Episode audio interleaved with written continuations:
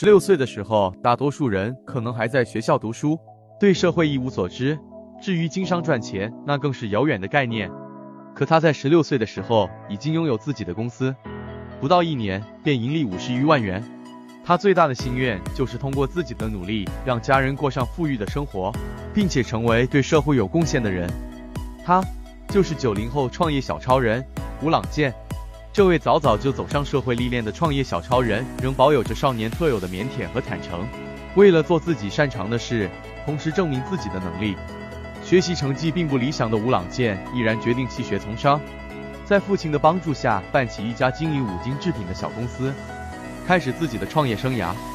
步入社会的第一场阵仗，就是要独立经营自己的公司，面对并不轻松的公司管理和复杂的业务往来。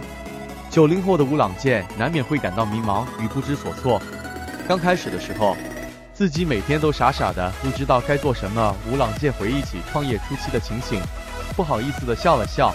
这种状况维持没多久，汇聪网的樊洪胜通过电话联系到我，了解之后，我加入了买卖通会员，并陆续接到订单。万事开头难，当订单渐渐多起来之后，便能逐渐找到创业的感觉了。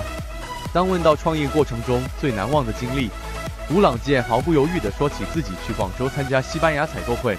当时采购会是在广州的白天鹅宾馆举行的，现场来了许多国外的大买家团体，这让头一次经历这种场面的小朗健兴奋不已。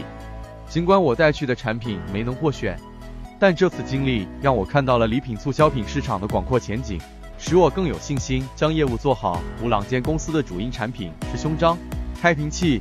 冰箱贴等小五金制品，虽然这些产品价格低廉，但是随着社会活动的丰富，越来越多的场合要用到这些商品，而且还可广泛用于广告促销等领域，市场需求巨大，前景十分广阔。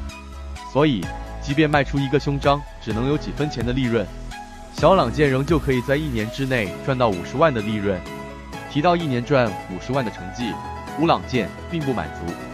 因为他的理想更远大，长大以后我要做到身价过亿。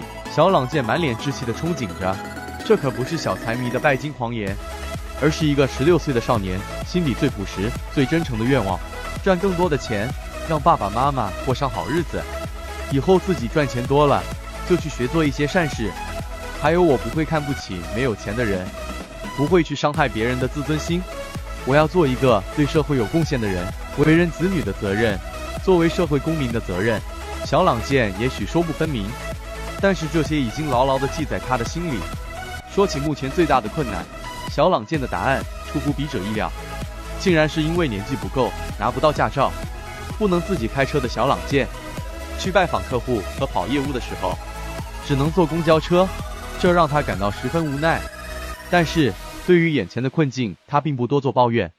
因为创业过程中的艰辛挫折远不止如此，他有自信能够凭借自己的毅力和耐心克服的。